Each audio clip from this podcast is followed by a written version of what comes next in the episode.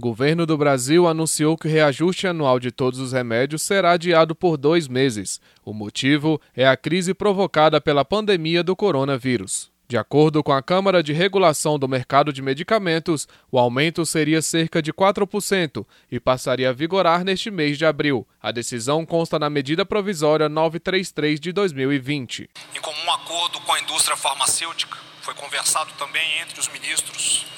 Né? Nós, a, a, o aumento que estava previsto, é previsto por lei para os remédios, ele ficou suspenso por 60 dias. Daqui a 60 dias será reavaliado novamente. O governo cogitou suspender o aumento para medicamentos usados em pacientes com a Covid-19, mas foi estendido a todos os remédios.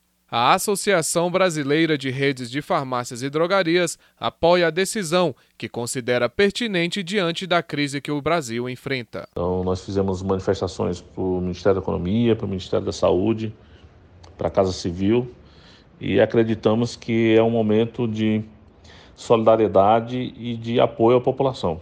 A gente também compreende né, que é um momento difícil também para os fornecedores né, e principalmente em função da variação do câmbio, mas que a Abrafarma apoia integralmente esse adiamento. No Brasil, o preço de diversos medicamentos é tabelado. Há diferença de valor para compras públicas e do setor privado, mas muitos remédios isentos de prescrição, ou seja, que não exigem receita, têm os preços liberados dessa regulação.